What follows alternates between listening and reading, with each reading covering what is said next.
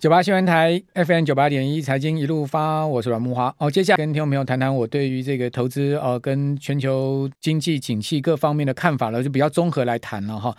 呃，今天我要跟各位报告的内容是什么？好，以及呢，今天有一个非常重要的重点会压在最后面跟各位谈的，就是现阶段，就像我刚前面一一段讲的哈，呃，这边要做多啊，真的是有点像是在马戏团里面的哈，这个走钢索哈，或者是说呢，这个高空的荡秋千呐。哦，确实是相当困难。去年前年，我相信各位都很清楚，就是在做多上面，真的是，呃，可以讲说不不费什么这个力量了哈。呃，只要是设飞镖，也许你都能赚到不少钱呢。就是选到这个对的股票，哦，甚至或你买 ETF 呢，啊，基本上也能赚到跟大盘等同的一个指数的涨幅，大概就一年二十几趴这样的一个幅度啊。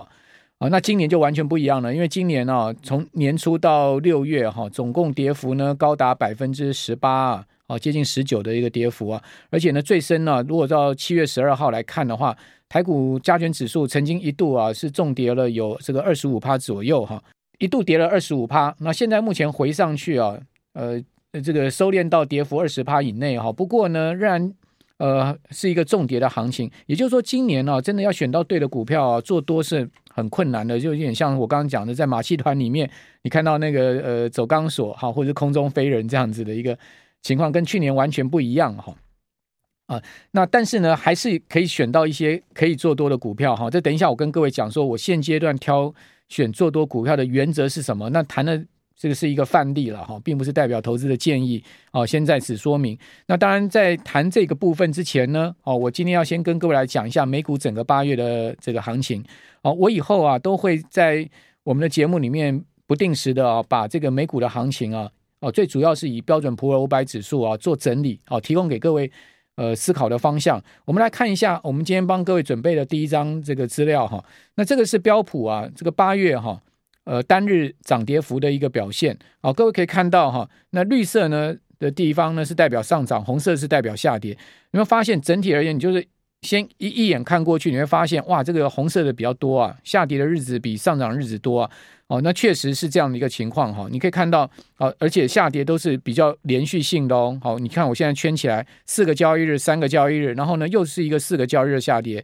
两个交易日下跌，它总共连续性的下跌呢，在整个八月就四次，而且呢都是四呃这个三到四个交易日这样子的跌势，也就是说呢，它在整个八月下跌的这个天数比上涨天数多以外，好，另外呢它下跌呢也很密集哈。那通常这种都是。一个比较空方态势在主导行情的一个情况，好，这个就是我们一般在看单日涨跌啊一个经验值，提供给大家参考哈。好，那接下来我们来做呃具体数据的统计统计哈。大家发现整个八月上涨的天数只有八天，好，下跌的天数达到这个十五个交易日，所以整个八月有二十三个交易日，所以八月的交易日是比较多的哈。那我们把这个上涨下跌啊用趴数做界定，好，一趴以内呢，我认。认为是一个比较温和的上涨跟下跌，一到两趴呢，就是一个中度的波动了哈，就是中度的上涨跟下跌。两趴以上，我把它界定是一个高度的波动，哈，高度的上涨下跌。那我们先来看上涨，哦，整个八月呢，小于一趴上涨的交易日是四个交易日，哦，那介于一趴到两趴上涨的交易日是三个交易日。我们谢谢拉拉骂对我们节目的抖内，啊，谢谢我们今天哇，今天这个大家对我们的节目的肯定啊，让我们。整个团队感到非常高兴。另外，我们来看到，呃，大于两趴的上涨的交易日呢，是一个交易，所以总共八个交易。你会发现呢、哦，其实呃大涨的天数不多了哦，但是呢，呃比较多的是一个小幅上涨的情况。那下跌的天数很明显高于上涨天数，对不对？哦，超几乎一倍了哈、那那下跌也还好哈、因为一趴的下跌是十一个交易日，一到两趴的下跌有两个交易日，但是坏坏在哪里？坏在一个大幅波动，哈，较高波动的两趴呢，有两个交易日，好，大于两趴的下跌有两个交易日，甚至有一个交易日它的下跌幅度是高达三趴以上的，哈。那等一下我会给再再一个详细的统计数据给各位看，好，所以下跌的交易日多，哦，大大于上涨交易日几乎一倍，这是八月的特色。而今年一到八月，哈，像这么悬殊的上涨跟下跌的交易日这个差距啊，是最大的哦，是八月。一到八月以来，八月是一个最大的一个情况。那比较所幸比较好一点，它不像四月跟呃七呃四月跟六月这样的大跌，因为大家知道标普啊，四月跌了呃九呃四四月跟四月跟六月跌幅呢都在八趴到九趴。哦，那它不像这个四月到六月跌这么重，最主要原因是什么呢？因为它是比较多的交易日是温和下跌的，哈，就是有十一个交易日下跌一趴，但坏在那边有两个交易日，哈，它是超过两趴的一个下跌，好，甚至有一个交易日超过三趴下跌，啊，那我先给各位一个定义啊，就是超过三趴的下跌对标普来讲都是大行情哈，今年超过三趴下跌的交易日只有六个交易日，你就知道说它不常出现的哈，那今年最大的下跌的交易日是四趴。呃，标普曾经今年出现过一次单日下跌四趴，是到今年为止最大的一个下跌的交易日。这等一下再给各位看。好，那美股八月明显开始走转弱，那八月转弱会不会是开始哦？这个呃重启一波跌势呢？我个人认为这个几率蛮大的哈。哦，主要原因是各位可以看到，标普今年啊，呃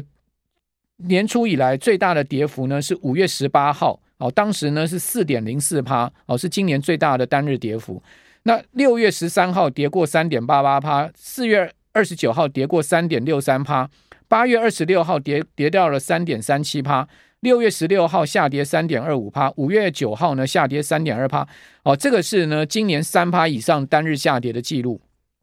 所以标普今年总共出现过六次三趴的跌幅，所以也就是说呢，单月如果出现三趴跌幅，你就要小心哦，小心它是一个空方趋势凌驾多方趋势的这个很明显的一个象征，好，那再加上我们刚刚有讲，整个八月它下跌的天数啊，明显多过于上涨天数，几乎达到一倍了嘛，好，这个是今年以来上涨跟下跌天数啊差距最大的一个月份。那我们看到整个八月哈，呃，标普的跌幅是三点八趴，好，那七月大涨了九趴，昙花一现，好，那四到六月哈，你会发现，哎，今年的这个第二季哈，其实是跌势最重的这个主跌段，哦，四月呢。呃，单月跌幅是九趴，五月持平，那六月呢跌了八点八趴，好，所以整个四到六月是今年狂跌的这个呃第二季。那第一季呢，一二月也是下跌，一月跌了五点五趴哦，二月跌了三点二趴，那三月出现反弹三点八趴的情况，所以今年一到八月呢只有上涨两个月份，好，其他的月份呢不是持平就是下跌，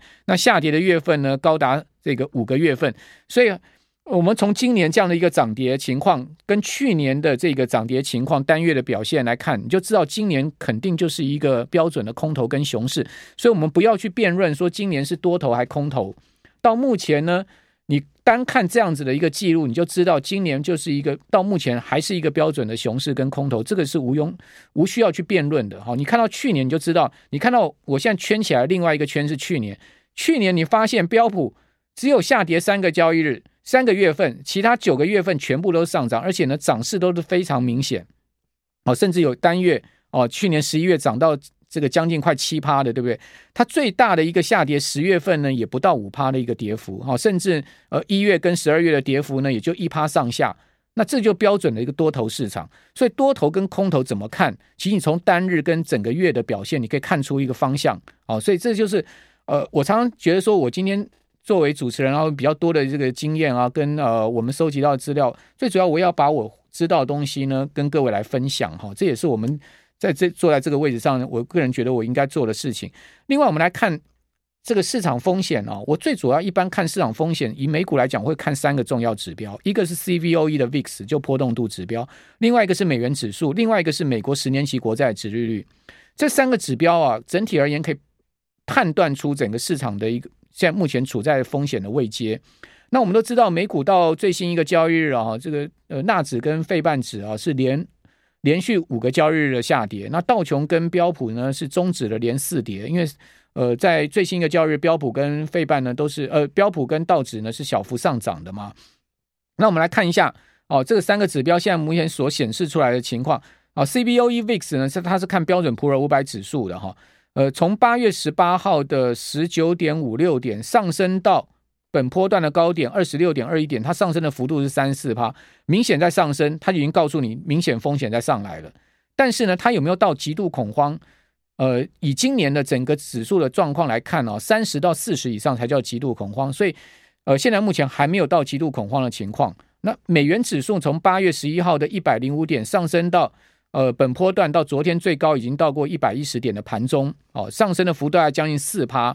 那美元已经创了这个两年新高，基本上美元指数它也告诉你风险在上升，那十年期国债值率呢，同样的状况，从八月一号的二点五九的值利率呢，上升到本波段到昨天已经到了三点二附近了哈，它也明显告诉你风险在上升。我们这边先休息一下，等下回到节目现场。九八新闻台 FM 九八点一财经一路发，我是阮木花。好，基本上在股市投资这个市场上面，我我自己了哈，是倾向绝对倾向做多，而不是做空了。那你说我有没有空方部位？我有哈。那主要在期权市场上面，我会用。呃，期权商品我不会用现货，还会用期权商品做指数风险的这个避险，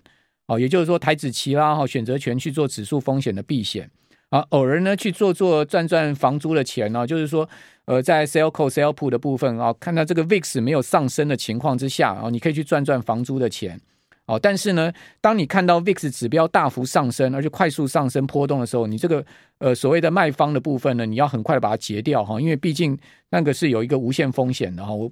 如果呃懂得选择权的这个听众朋友应该知道我在讲什么哈。好，那呃期权商品，我个人会去做所谓的这个避险哈，最主要是看到风险会去做避险。比如说呢，我们现在看到指数现在有一个风险，呃，就是说整个大盘的方向性有个风险，就像就像我们呃先前所讲的，这波大盘从一万五千五百点附近啊一路修正到今天破一万四千七百点。它其实修正的幅度跟它的修正的点数啊，已经超过了从七月十二号上升以来的这个幅，呃，这个幅度跟点数的一半以上。他就告诉你什么？他就告诉你这个上升的这个结构面已经被破坏了嘛，就跟美股是一一模一样的情况。尽管我们看到美国的三大这个风险指标都没有达到恐慌的情况，它不代表后面不会跌。没有恐慌是代表它不会暴跌，但它会温水煮青蛙，慢慢跌，就像。呃，过去四个交易日、五个交易日，它这样慢慢跌，它其实也跌掉了这个很大的一个幅度哦。比如说，呃，以这个费半，呃，以纳斯达克指数来讲，已经超过十二趴的整个波段的回跌哦。等一下我有这个具体的图表给各位看。我们先来看这三个指标哈，各位可以看到这三个指标，VIX 今年的高点哈，也就是说它的一个真正恐慌区就在三十点到四十点，现在目前没有达到，但是呢，不能排除它慢慢的再再继续往上升。哦，此外呢，美元指数，哦，这个为什么今天台币啊，哦，破了今年的新低，哦，韩元破了今年新低，日元甚至破了二十四年的新低，最主要是什么？美元在剪羊毛嘛，在割稻草嘛，就是这样割稻尾嘛，就是这个道理。那刚刚呃，Smart 社长林正峰有谈到了说啊，这个美国消费没掉下来怎么样？说美国消费还算 OK，哦，其他全世界各国都很苦，哦，那。美国输出这个通膨到全球，以及用强势美元，呃，把全世界全世界资金吸回去。那基本上，当然，美国的这个呃股票、债市，或者说它的消费党，能得到强力美元的某种情况的资助。哦，这也是美国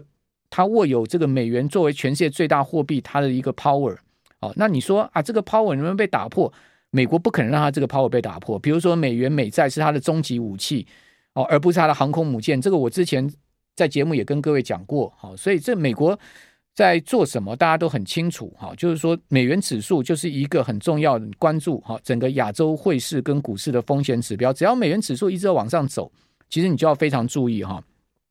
另外，美国十年期国债殖率最新已经来到三点二六，哈，大家发现它的低点呢是在这个呃八月一号的时候，八月初的时候二点五九，哈，上升的幅度已经非常显著。会不会去突破三点五这个六月的当时的低点？我不敢讲哈，但是呢，呃，是有这个机会的哦，是有机会去突破的哈。那如果去突破的话，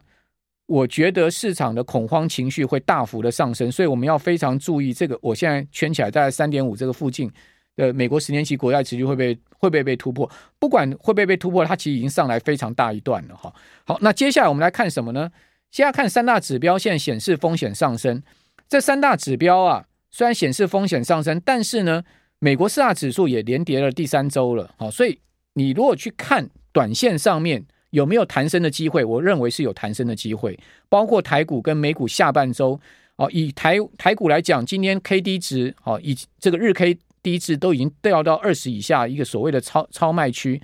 啊，那美股也是同样的状况，那短线上有没有弹升？当然有弹升的机会，但弹升不代表它会创高，哦，它可能只是一个。呃，波段性下下跌的一个回弹而已哈。那后面呢？你如果说呃持股比重高的人，你的策略就出来了。你应该趁弹升的时候去减码，哈，这个让你的现金部位更高，而不是呢，呃，这个弹升的时候再去追高了啊。那有利面是三大指标没有突破前波高点，不利面是整个市场氛围已经转趋保守哈。那接下来我们来看一下这个道琼指数，道琼指数这一波从高点三四二八一跌下去哦，它其实已经跌破季线，而且各位可以看到它的月线跟十日线都是下弯的，这其实就告诉你它其实就是一个中空形态，对不对？另外我们来看到纳指，纳指同样的跌破季线，而同样的月线十日线下弯哦，同时它的月线是走平略微下弯，它也是一个中空形态。那我们来看到纳指波段回跌的情况。纳指啊，它从八月十六号的一万三千一百八十一点回跌到啊、这个昨天盘中的低点一万一千五百四十二点，它总共跌了十二点四趴。啊，道指呢，从八月十六号的三万四千两百八十一点，它回跌到昨天盘中的低点三万一千两百一十九点，它跌幅呢高达百分之八点九。所以可见哦，道琼跟纳斯达克指数都十趴上下的跌幅。那有利面是什么呢？短线上面哈，美股的技术指标 K D 值都已经回到了低档区。不利是什么？不利就是我刚刚讲的中线行情。整个六月中下旬以来多头的行情结构，包括台股、包括美股都被破坏了。那这也是为什么外资最近积极在建立空仓部位。那建立空仓部位不代表说它后面会持续暴跌，但是外资恐怕它是在做一个中线的这个空仓部位的的避险的布局哦。那这个是值得注意哦。为什么这两天我特别？不断的在跟各位谈到，就是说，你从台指期现在外资的一个动态，你可以发现哦这样的状况。那今年以来，我们来看一下纳指的走势啊。纳指的这个历史高点，就去年十一月二十二号的一万六千两百一十二点，跌到今年六月十六号的低点，它跌到了一万零五百六十五点。所以一万零五百六十五点这个位置非常重要，不能破。一旦破了，代表什么？代表这个熊市的结构可能时间跟波动波动的幅度都要再延长很多哈。它总计下跌了五千六百四十七，它跌幅高达百分之三十五。那反弹到八月十六号的一万三千一百八十一点，它总共反弹了两千六百一十六点，它弹升的幅度是百分之二十四点七。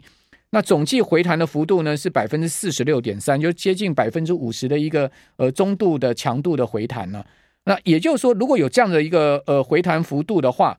基本上呢在。后面的行情不应该是一路直接灌下去破底，而是就算它要破底，它也是呈现下跌上涨之后再下跌再上涨的波段形态。